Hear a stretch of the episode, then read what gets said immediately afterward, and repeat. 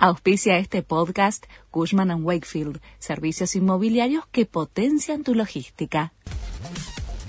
La Nación presenta los títulos del jueves 6 de octubre de 2022. Sergio Massa viaja a la asamblea del FMI y a la cumbre del G20. El ministro de Economía vuela a Washington la semana próxima.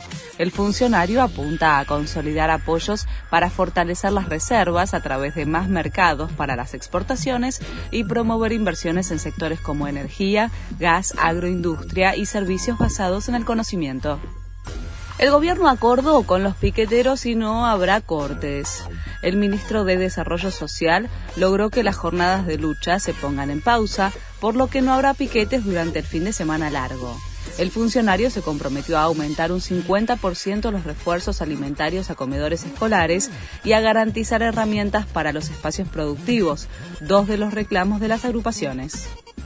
Habrá otra suba en trenes y colectivos y acumulará 80% en cinco meses. El aumento que se aplicará en diciembre será de 40% y se sumará a otro igual que se aplicó en agosto.